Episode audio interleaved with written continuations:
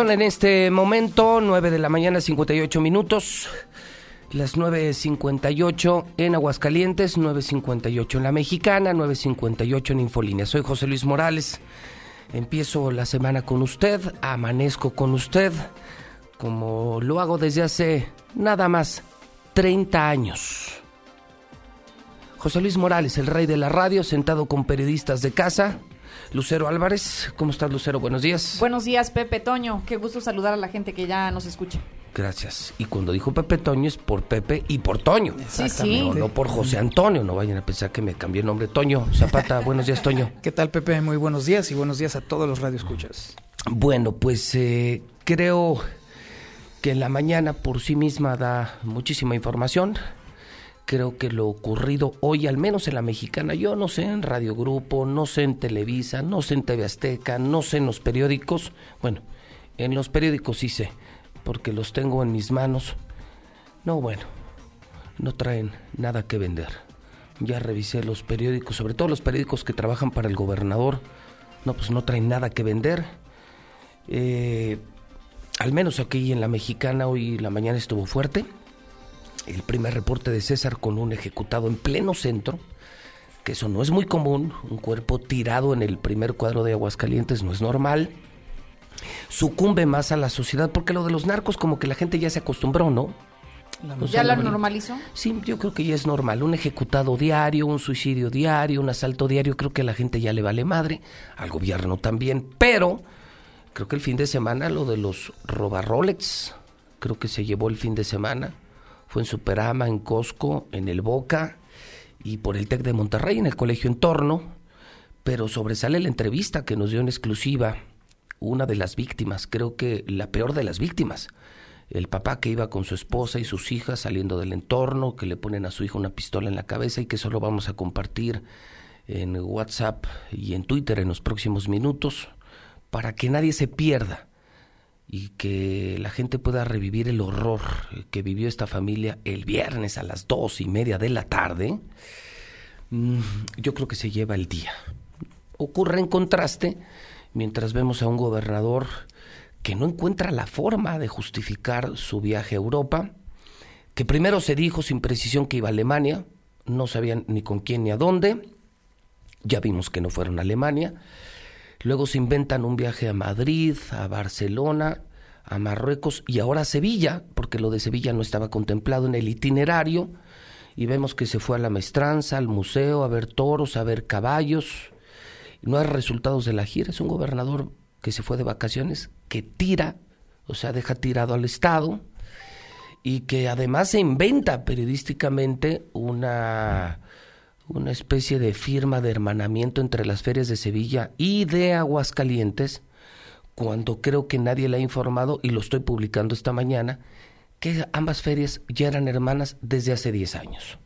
Y que en el mismo lugar donde está sentado Martín, como se vio este fin de semana, yo acabo de subir una fotografía de hace 10 años en la que estaban sentados Gabriel Arellano y Gustavo Granados hermanando a las ferias de Aguascalientes y de Sevilla. O sea, una mamada.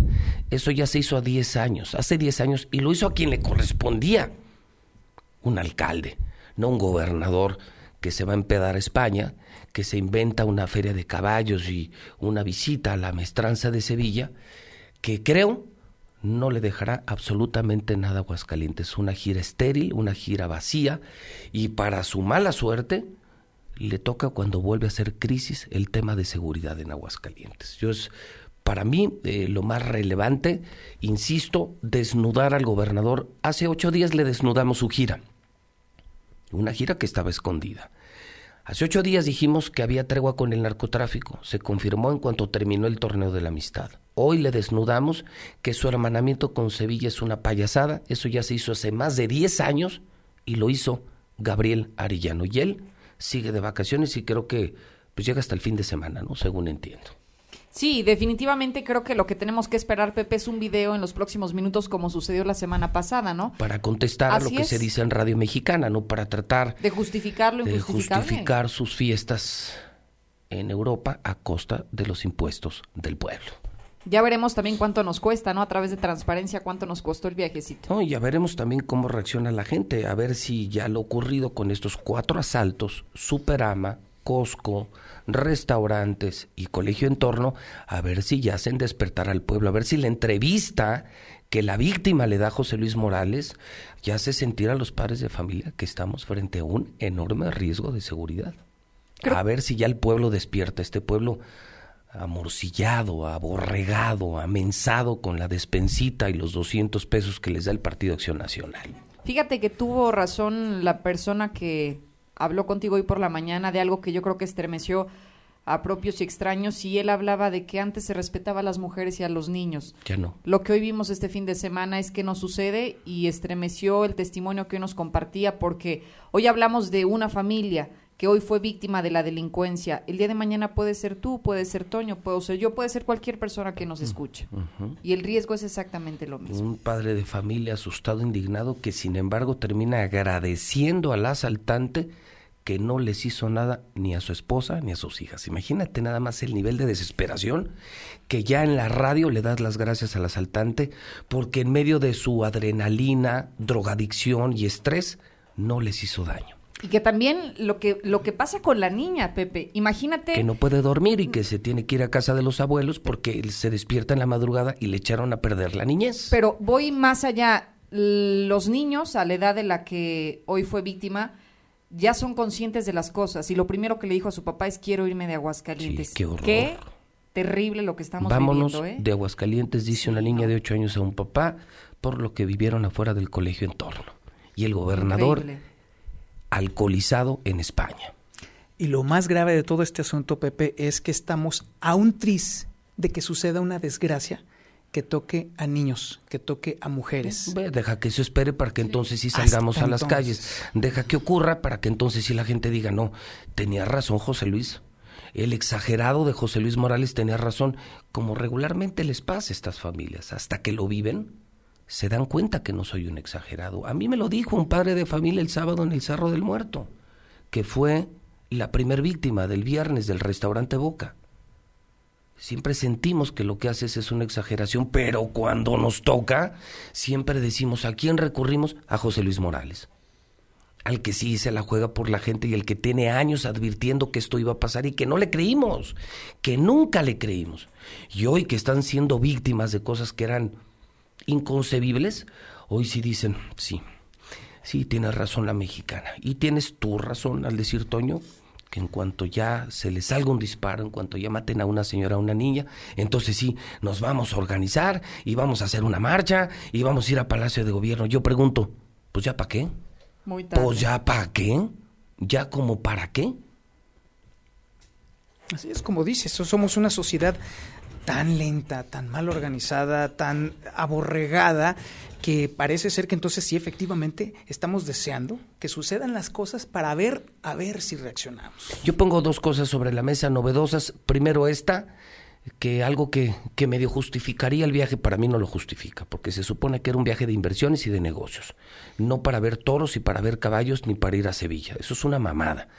Hoy subo a Twitter la imagen de hace casi 10 años, Gabriel Arellano hermanando las ferias de Sevilla y Aguascalientes. O sea, esto ya existía.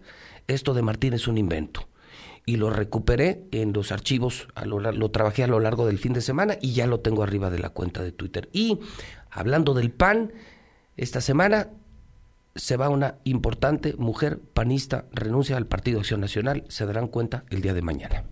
Son las dos, los dos chismes que yo traía esta mañana. Una, el invento de Martín, el, el viaje estúpido de Martín y esta renuncia que le va a doler mucho al PAN, un partido que también se está desmoronando.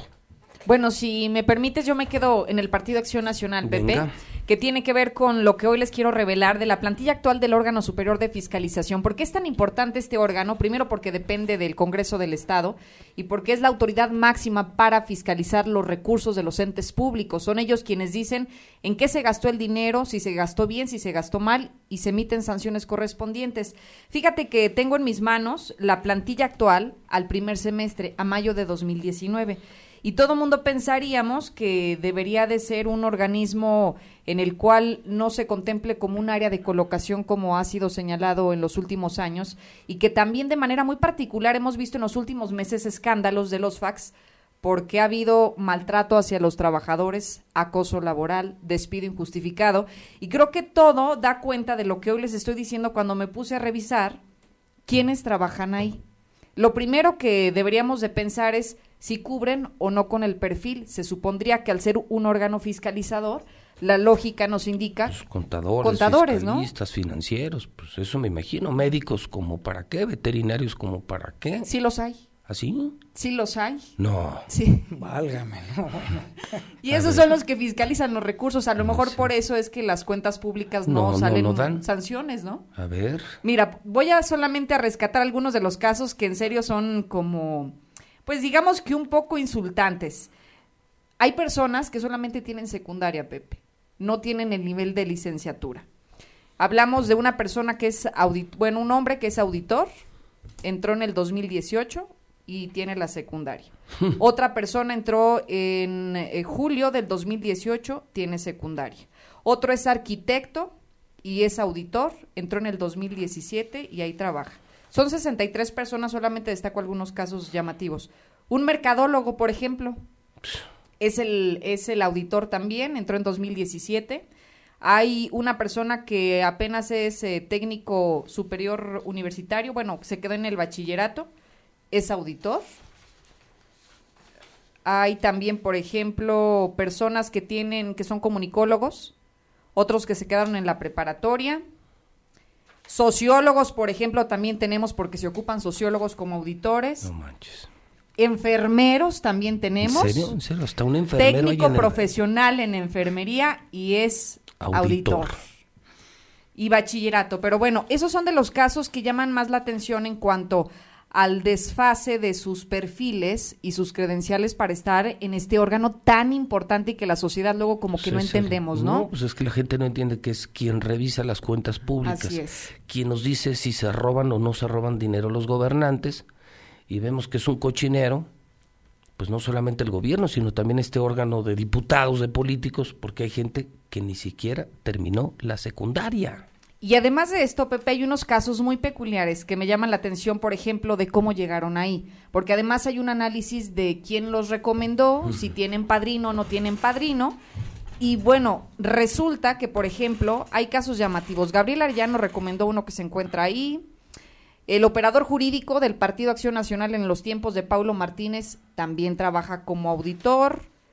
La Iglesia Católica tiene a dos recomendados que trabajan dentro del órgano superior de fiscal. Fíjate, es- hasta la Iglesia tiene No, bueno, tentáculos lo- ahí. el obispo manda. Sí, Por sí, eso sí, le hizo campaña el PAN, porque los trata a los panistas como sus gatos. Y él sigue viviendo como rey el obispo. Por eso esa promoción a favor de Claro. Martín y en contra de Lorena. Hay muchos casos que datan desde el 2010, Pepe, por ejemplo, de la exdiputada Cristina Urrutia, quien es hermana del que fuera fiscal anteriormente. También También, ahí hay. ahí. Tiene gente de los que más llaman la atención, por ejemplo, la diputada Marta Márquez, la diputada federal. Ah, mira, Martita también sí, tiene. también gente tiene. Pero las personas que tiene ahí dentro son amigas de, de la universidad y que ahora trabajan ahí. O sea, fueron compañeras de la uni y dijeron, bueno, pues aquí hay chamba y acomódense. El diputado Memo Alanís tiene mucha gente, el diputado Gustavo Báez tiene colocada mucha gente y también el que llama la atención es el caso, por ejemplo, de la jefa de departamento jurídico, porque ella, eh, al margen de que tiene más de ocho años de antigüedad y que tiene capacidad para el cargo, en este momento es la pareja sentimental de eh, del Contralor del Estado, del Contralor, perdón, del Congreso del Estado. Entonces, imagínate ahí el vínculo sentimental y también laboral con la persona que se encuentra ahí. Entonces, bueno, más o menos dense una idea de cómo se encuentran las cosas. Dentro de los que llaman la atención, Pepe, yo te digo de los casos, ya decíamos Marta Márquez, también está Paloma Mezquita, Jaime González, el que secretario de Finanzas, también colocó a muchas personas, por eso todo indica que podría ser él el nuevo titular del órgano superior de fiscalización, porque dentro de la plantilla de los 63 que se tienen aquí documentados, muchos llegaron a través de él. Está impedido por ley. ¿eh? La ley es muy clara al decir, el artículo 27 de la Constitución, que si fuiste secretario no puedes ser titular del órgano superior de fiscalización. Pues Eso ojalá que no haya atropellos, clarísimo. ¿no? Porque luego ya ves No como les vale que- madre la ley, Sí. ¿no?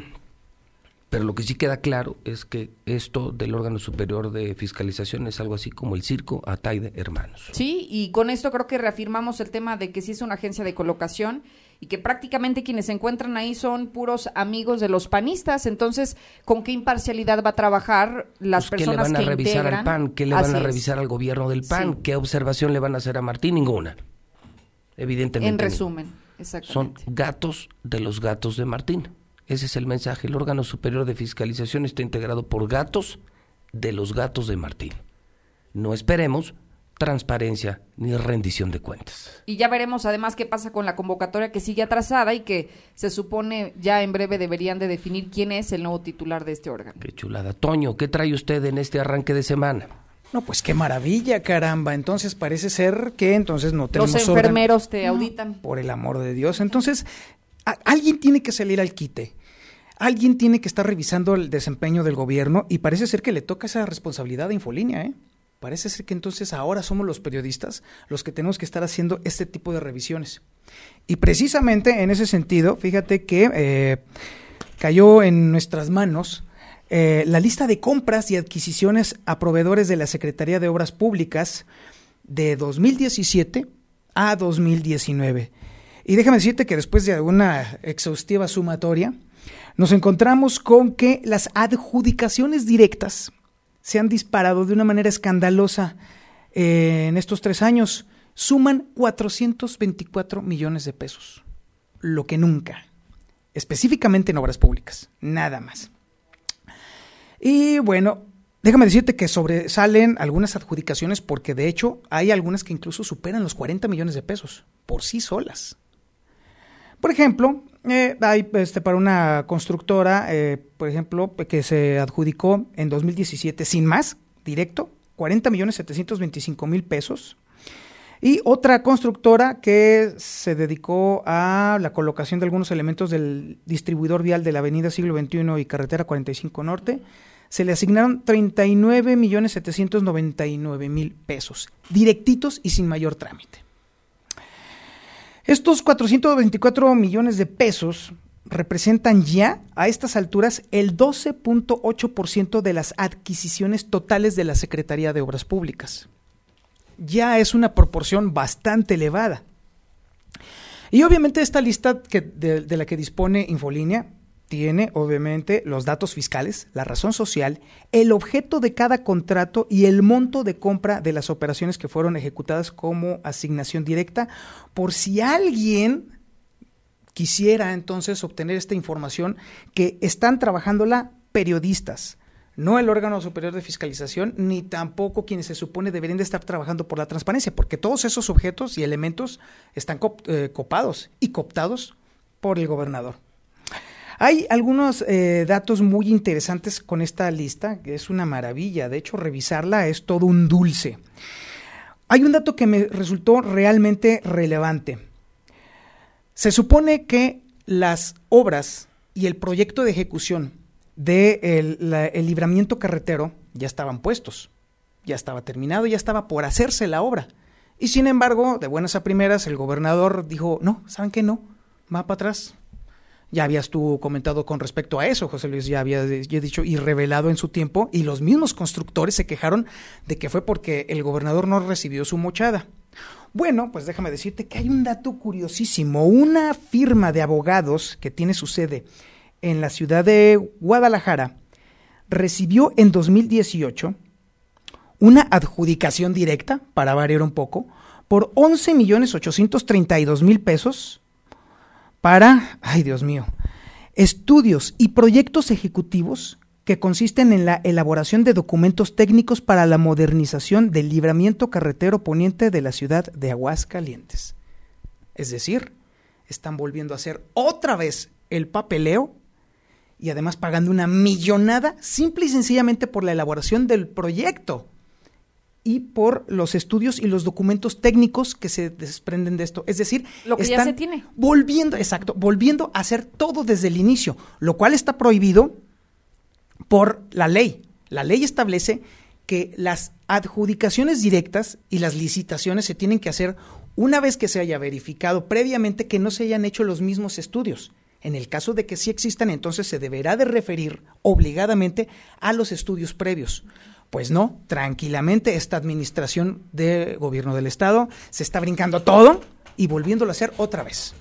Y algo peor, se prevé que para enero el gobernador vuelva a concursar el libramiento paralelamente con el juicio que se tiene con los anteriores concesionarios, lo cual significa que se haría una nueva licitación, que podría comenzar la obra, pero si en el camino llegaran a perder en tribunales con los anteriores concesionarios, el libramiento nos va a costar el doble.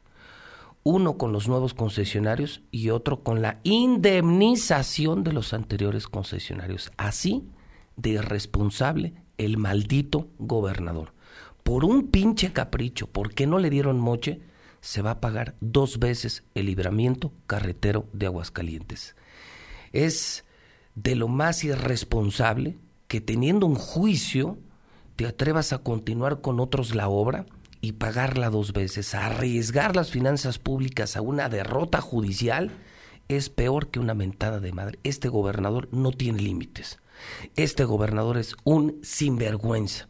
Y con el tiempo espero que cada día más personas se den cuenta de la basura que tenemos en el poder. Un tipo lo que de ya, lo más despreciable. Lo que ya nos está costando, ¿no, Pepe? Por ejemplo, estos 11 millones de un proyecto que ya se tiene. Que ya existía. Y que ese dinero, si lo invirtieras realmente en las obras públicas, porque finalmente es un recurso de la Secretaría de Obras Públicas. 11 millones ¿Qué en podrías hacer con 11, 11, millones de pesos? 11 millones en escuelas, 11 millones en infraestructura, 11 millones. ya hubieras desaparecido las cuotas escolares que se prometieron desde ¿Sí? 2017. 11 caray. millones en patrullas. ¿No hubiera estado sucediendo todo este, este cúmulo de atracos? Si hubiéramos tenido más policías en las calles, si hubiéramos tenido más patrullas, si hubiéramos tenido más armamento. Sin embargo, ahí está. Esto es únicamente para los documentos técnicos. ¿Cuánto te gusta que estemos pagando de nueva cuenta los ciudadanos por este proyecto? Lo que tú dices, el doble. Tranquilamente. Eso va a costar el libramiento carretero, todo por el capricho de un gobernador, el doble. Esto más las tranzas que se irán acumulando y que nunca serán observadas por esta bola de animales que están en el órgano superior de fiscalización. Así el PAN, así los diputados, así el gobierno de Aguascalientes. Ahora me explico por qué estamos como estamos. Claro, por bueno, pues nos vamos, Lucero. Gracias, buena semana. Bu buena semana, si es que cabe decir buena semana, ¿Sí? ¿eh? Eh, una semana, Toño, en la que hay que estar muy atentos a la volatilidad del peso mexicano. Esta semana se dirime la guerra comercial entre China y Estados Unidos, dijo este fin de semana Henry Kissinger. Si no se ponen de acuerdo Estados Unidos y China, esto podría ser peor que la primer guerra mundial, lo dijo el ex jefe de Estado más respetado en Estados Unidos, Henry Kissinger. Y todo está en el Twitter de JLM Noticias. Una semana muy peligrosa para la economía de México al tiempo en el que esta mañana ha confirmado el INEGI que estamos en recesión económica. Lo dijo el INEGI esta mañana. Estamos en recesión en el país. El dólar está en este momento en 19 pesos con 70 centavos. Vamos a estar observando está, a ya está cómo, subiendo. cómo hecho, se comporta a lo largo del día. Vamos a ver qué pasa. Presa de lo que pasa entre Estados Unidos y China. Y, pero sí me preocupó esa declaración de Henry Kissinger. Un hombre además muy sensato, ¿eh? un hombre muy equilibrado, hablando de algo peor que la Primera Guerra Mundial. Lucero, buen día. Al contrario, buenos días. Toño, gracias, buenos días. Pepe, buenos días, gracias. City Banamex te invita justamente a que ahorres, no tires tu dinero, cuida tu dinero. Con pagaré City Banamex puedes invertir desde 2.500 pesos y puedes obtener el 100% de CETES al invertir a 100 días. Acércate a Banamex, acércate a una gran institución confiable, City Banamex. Acude a tu sucursal, compruébalo, consulta términos y condiciones y gate en citybanamex.com diagonal haz más dinero. 10 con 22 y el WhatsApp de la mexicana es el 122 5770.